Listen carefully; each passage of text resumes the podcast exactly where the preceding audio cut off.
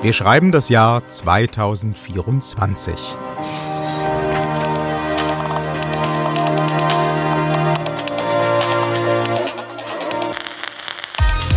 Das Coronavirus ist überwunden.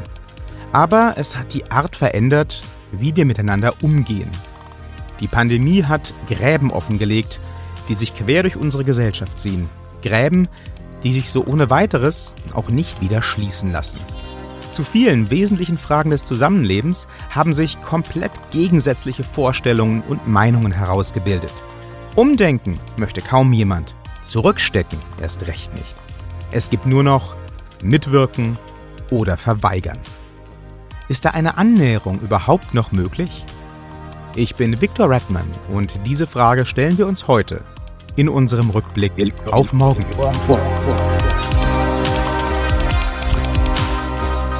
Die Deutsche Bahn muss, ganz unabhängig von Corona, viele unterschiedliche Interessen unter einen Hut bringen, um gesamtgesellschaftliche Ziele zu erreichen.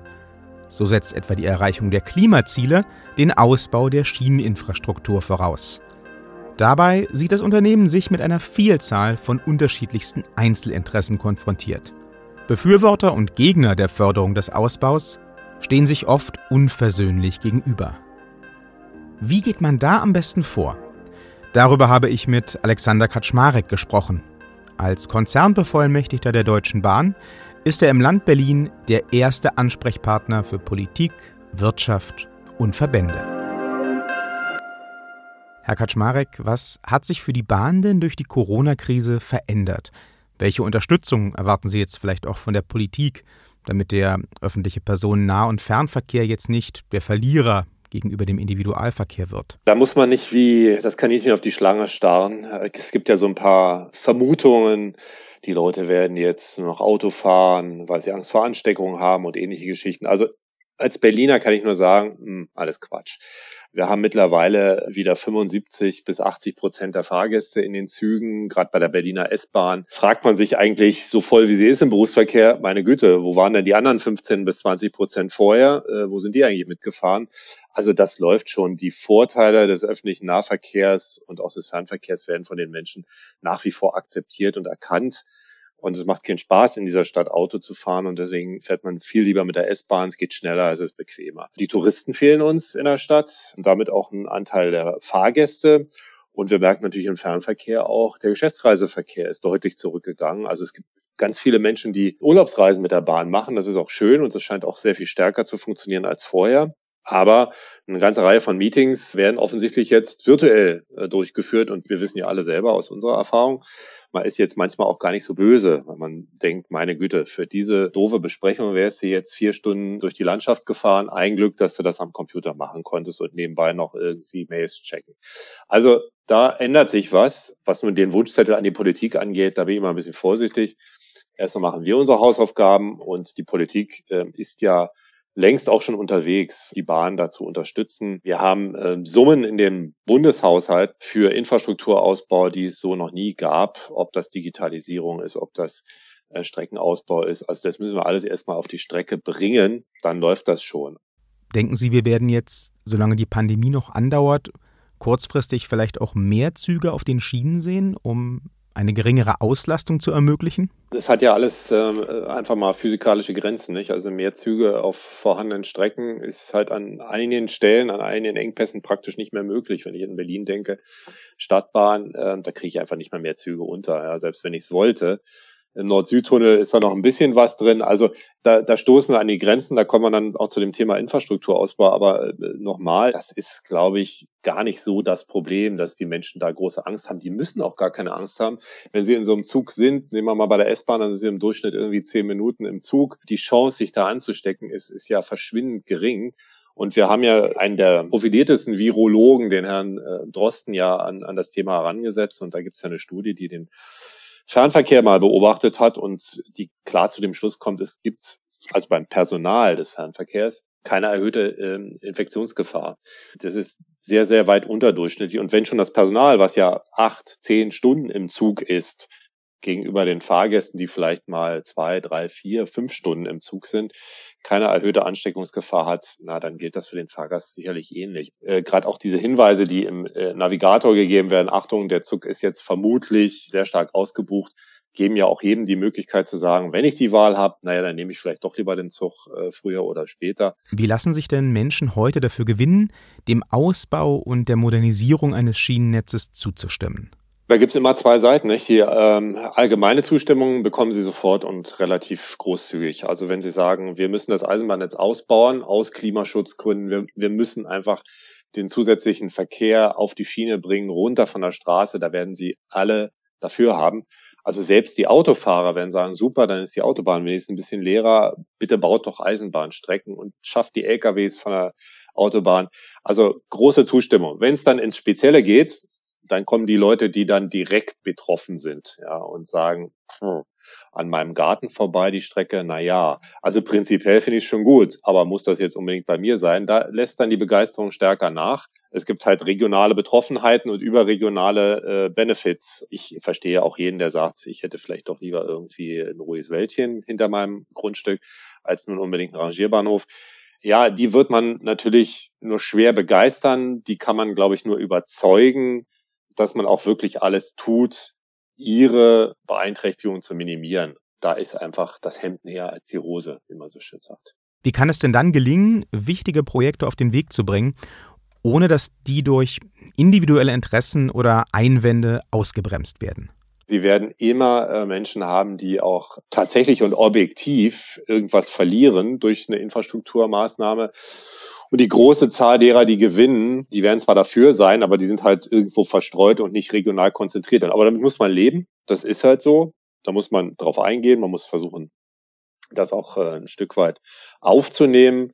Allerdings sollte man sich von dem Glauben verabschieden, dass man jeden äh, glücklich machen kann. Das ist, glaube ich, das Geheimnis. Reden, reden, reden, erklären, erklären. Reden, erklären. Das sind schon mal gute Ansätze. Aber Gibt es überhaupt noch die Möglichkeit, alle Beteiligten wieder an einen Tisch zu bekommen? Danach habe ich Daniel Dettling gefragt. Der Politikexperte beschäftigt sich schon seit Jahren mit der Frage, wie Gesellschaft und Wirtschaft sich gemeinsam neu erfinden können. Er berät Parteien, Ministerien und Unternehmen. Von ihm wollte ich wissen, wie er die aktuelle gesellschaftliche Lage beurteilt. Herr Dettling, wenn man sich anschaut, wie die Menschen mit der Corona-Situation umgehen, dann hat man oft den Eindruck, es gibt irgendwie nur noch 0 oder 100. Die Maßnahmen zur Eindämmung des Virus, die werden entweder für gut befunden oder aber als drakonisch, sogar als diktatorisch wahrgenommen. Auf der einen Seite wird von einem Killer-Virus gesprochen, auf der anderen von einer leichten Grippe. Es scheint, als wenn extreme Positionen immer mehr Zulauf bekommen. Aber ist es wirklich so? aus Ihrer Perspektive? Werden die extremen Stimmen mehr oder werden sie nur lauter? Ja, sie werden äh, vor allem lauter. Die Stimmen der Corona-Skeptiker, äh, Umfragen zufolge sind vielleicht 10 bis 15 Prozent nicht einverstanden äh, mit der Corona-Politik. Große Mehrheit, um die 80 Prozent, ist äh, sehr einverstanden, beziehungsweise fordert sogar noch größere Einschränkungen. Von daher ist das eine laute, äh, aggressive äh, Minderheit. Das macht es allerdings ähm, nicht einfacher. Im Gegenteil, äh, diese Minderheit glaubt, dass sie eigentlich für eine schweigende Mehrheit steht. Und von daher haben wir hier auch eine Kluft zwischen Wahrnehmung und Wirklichkeit. Und das macht es natürlich wesentlich komplexer. Damit eine Krise wie die Corona-Pandemie erfolgreich bewältigt werden kann, ist es wichtig, dass möglichst viele Menschen mitziehen. Wir bräuchten also sowas wie einen Konsens von dem sind wir aber gefühlt weit entfernt. Was muss denn passieren, damit die Lager, die sich hier gebildet haben, wieder näher zusammenkommen?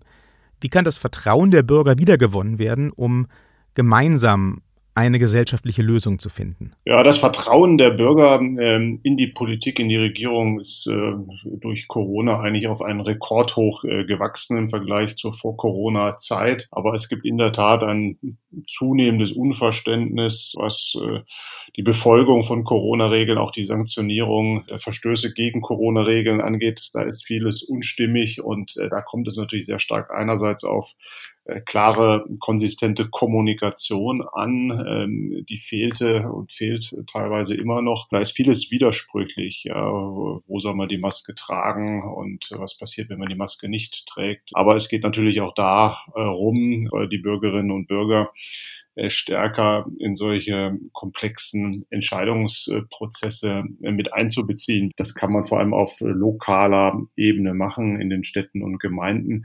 Weil letztendlich ist Politik, ähm, ist das Leben immer lokal, die Auswirkungen von Krisen von Gefahren, die sind lokal unterschiedlich und äh, da kann man natürlich auf kommunaler Ebene ähm, sehr viel machen, sehr viele Unterschiede auch setzen und äh, auch viel stärker die Bürger äh, mit reinnehmen in die politische Entscheidung. Das äh, machen andere Länder eigentlich etwas äh, intelligenter als wir in Deutschland.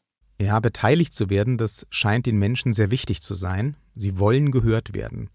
Das hat uns auch Jürgen von der Deutschen Bahn so mitgeteilt. Wenn ich nicht mitwirken kann, dann entscheidet ja jemand anders über meine Zukunft. Das kann ich nicht und das, das will ich auch nicht hinnehmen. Ich werde dabei sein und gefragt werden, wenn mein Leben und meine Zukunft zur Disposition stehen. Also ich will nicht fremdgesteuert werden. Nicht fremdgesteuert werden, nachvollziehbarer Wunsch.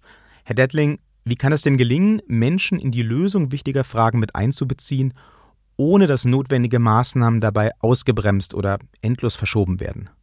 Ja, es gibt das ähm, interessante Instrument der äh, sogenannten äh, Bürgerdialoge oder Bürgerversammlungen. Äh, das kennen wir vor allem aus dem Bereich von Planungsprozessen, äh, Großprojekten, Infrastrukturprojekten. Stuttgart 21 beispielsweise, da fing das ähm, an. Und äh, andere Länder, Österreich, äh, die Schweiz sowieso, äh, setzen da schon länger auf solche Verfahren, um in lokal, also regional in Städten, Gemeinden, Bürgerinnen Bürger zu ganz konkreten äh, Sach- und äh, Fachfragen äh, einzubinden. Und das kann bis hin auf, auf die nationale Ebene gehen. In Irland wurde beispielsweise ein solcher Bürgerrat, eine Bürgerversammlung damit beauftragt, die sehr umstrittene äh, Abtreibungsfrage äh, damals äh, mit vorzubereiten und eine Empfehlung abzugeben. Und das Interessante an, an diesen Bürgerversammlungen ist, dass sie sehr zufällig, heterogen, repräsentativ zusammengesetzt sind. Das sind nicht die üblichen, die zu solchen Versammlungen kommen, die zeitreichen, etwas älteren Männer, die oft wütend sind und etwas verhindern wollen, sondern das ist eben ein, ein Zufallsgremium. Da sind dann alle äh, dabei, auch die nicht einverstandenen, was bestimmte Maßnahmen angeht. Und äh, das macht es natürlich besonders spannend. Also die sind quasi gezwungen, da auch sich miteinander auszutauschen, eine Grundlage zu finden und äh, holen sich auch Beratung rein. Gerade in Irland äh, gab es dann eine Empfehlung, äh, was auch das Referendum dann nachher beschlossen hat, ein etwas liberaleres ähm, Abtreibungsrecht. Also sie können gerade auch sehr kontroverse politische, inhaltliche äh, Fragen äh, vorbereiten. Am Ende hat natürlich ähm, das Parlament, die Politik äh, das letzte Entscheidungsrecht. Das ist keine Alternative, sondern eine Ergänzung zur parlamentarischen repräsentativen Demokratie, aber eine sehr wichtige. Und das haben wir in vielen Fragen ähm, schon gesehen, dass es hier zu vernünftigen, auch nachhaltig akzeptierten Entscheidungen kommen kann. Und dafür, davon bräuchte es eigentlich mehr und nicht weniger. Nun gibt es ja gerade bei extremen Positionen auch immer die Diskussion darüber, ob man denen eine Bühne geben sollte, ob man sie vielleicht durch den öffentlichen Dialog sogar erst legitimiert. Wie sehen Sie das? Gibt es aus Ihrer Sicht einen Punkt, wo Gespräche nichts mehr bringen und wie geht man dann damit um? Es gibt natürlich äh, Grenzen, äh, wenn die Menschenwürde nicht geachtet wird, äh, wenn Maßnahmen der, der Gewalt unterstützt werden. Das ist ja völlig klar, dass solche Diskussionen da nichts bringen. Aber das ist eigentlich eine radikale Minderheit. Das sind praktische alltägliche Fragen, die entschieden werden müssen. Äh, auch äh, macht eine Schulschließung beispielsweise in einem Ort XY Sinn, äh, wenn die Corona-Zahlen steigen oder macht sie nicht Sinn. Nehmen Sie mal die Zahl 100, ähm, da sind vielleicht 10 Prozent wirklich skeptisch, äh, was Corona angeht beispielsweise. Äh, ist eine Minderheit, die setzen sich dann da auseinander, auch die Mehrheit setzt sich mit ihnen auseinander und äh, von diesen zehn sind dann vielleicht zwei wirklich radikal äh, und sagen, wir wollen überhaupt gar keinen Diskurs und ihr seid doch alle ferngesteuert und von der Lügenpresse gesandt und so. Ich glaube nicht, dass die lange in einer solchen Runde bleiben, wenn sie überhaupt zu einer solchen Runde äh, hingehen. Da bin ich eigentlich sehr positiv und optimistisch, dass man auch mit ähm, Unverstandenen, nicht Einverstandenen sprechen kann. Sie haben jetzt großteils von lokalen Entscheidungsprozessen gesprochen. Ist denn dieses Instrument der Bürgerversammlung auch auf landesweite Entscheidungen anwendbar? Also könnte man jetzt zum Beispiel über so ein Gremium auch eine Empfehlung zur deutschen Corona-Politik einholen? Ja, im Koalitionsvertrag steht es explizit drin, dass man solche Verfahren äh, probieren, testen will und äh, bislang äh, auch aus Zeitgründen, aber natürlich, weil die Politik sich damit auch schwer tut, hat das nicht stattgefunden. Also das Beispiel Irland, äh, da hat das funktioniert, in Österreich und in der Schweiz äh, funktioniert das ständig. Macron in Frankreich hat äh, noch während des Lockdowns im Frühjahr eine große Bürgerversammlung online dann abhalten lassen zum Thema äh, Klima weil er sagte, das ist eine wichtige Frage. In Deutschland tun wir uns ein bisschen schwer. Wir denken immer, das ist so eine Luxusdebatte. Das machen wir jetzt nur bei umstrittenen Infrastrukturprojekten. Aber das kann man eigentlich zu allen möglichen äh, Themen auch machen. Demokratie ist äh, jeden Tag. Glauben Sie, dass wir diese Situation in absehbarer Zeit verbessern können? Wenn wir jetzt ins Jahr 2024 schauen, wie erreichen wir da eine Annäherung der unterschiedlichen Lager, die sich jetzt so weit voneinander entfernt haben? Ja, wir leben in einer äh, sehr komplexen, pluralen Gesellschaft. Es schafft äh, Möglichkeiten, Freiheiten, Optionen, aber viele fühlen sich äh, da überfordert. Ihnen geht das äh, zu schnell, es ist ihnen zu vielfältig, zu komplex, zu plural. Sie suchen mehr Orientierung, weniger Unübersichtlichkeit und äh, da gab es früher die klassischen Institutionen, äh, die dafür zuständig waren, diese Orientierung zu leisten, Komplexität zu reduzieren, Übersichtlichkeit ähm, zu schaffen, zu garantieren. Das waren die Kirchen, das waren die Gewerkschaften, das waren die Pfadfinder, das waren all diese vorpolitischen Organisationen, das waren zum Teil auch die Parteien. Ja. Und all diese Organisationen haben jetzt ihre Legitimität, ihre Anhängerschaft verloren aufgrund des gesellschaftlichen Wandels, der Individualisierung und können das nicht mehr leisten. Und in diese Lücke sprechen äh, jetzt vor allem Populisten, Reaktionäre, äh, Scharlatane, äh, die versuchen, diese Unsicherheit der Menschen auszunutzen, in eine andere Richtung zu kanalisieren. Und von daher äh, müssen wir eigentlich stärker in solche Formen der Kommunikation, der Ansprache auch investieren. Und das hängt auch sehr entscheidend von den Unternehmen ab. Die Unternehmen sind ein Teil der Zivilgesellschaft. Die Amerikaner sagen, es sind Corporate Citizens, ja, also Unternehmensbürger, wenn Sie so wollen. Wir haben unheimliche Probleme in der deutschen Sprache, da die richtigen Begriffe zu finden, weil äh, wir das bislang nicht gewohnt sind, dass äh, die Unternehmen auch ein Teil äh, der Lösung äh, von gesellschaftlichen Problemen sind und nicht immer nur die Verursacher.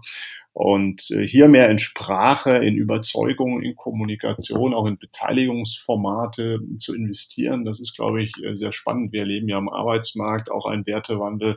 Corona beschleunigt ihn. Vielen ist das Thema Zeit äh, für die Familie, für sich selber wichtiger als jetzt die nächste äh, Gehaltserhöhung oder ein Dienstwagen.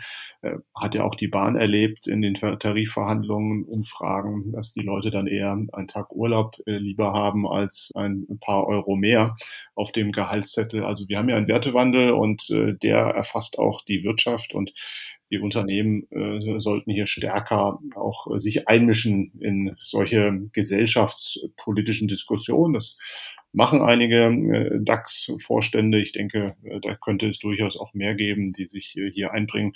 Der Mittelstand macht das ohnehin. Ja, äh, das wird oft nicht so sichtbar wahrgenommen, weil das oft sehr kleine Unternehmen sind. Aber äh, was die an äh, sozialer Integration, auch an Kommunikation leisten, ist schon äh, unglaublich. Um die gesellschaftlichen Gräben zu überbrücken, müssen wir in Zukunft wohl wieder mehr miteinander reden. Nicht nur Politikerinnen und Wirtschaftsvertreterinnen, sondern wir alle. Nur so lässt sich zweifelsfrei feststellen, welche Meinungen wirklich mehrheitsfähig sind und welche von lauten Minderheiten vertreten werden. Durch den Dialog können wir wieder Realität herstellen und Gemeinsamkeiten finden, wo im Moment Gegensätze dominieren. Nur im Dialog gelingt am Ende auch der Rückblick auf morgen.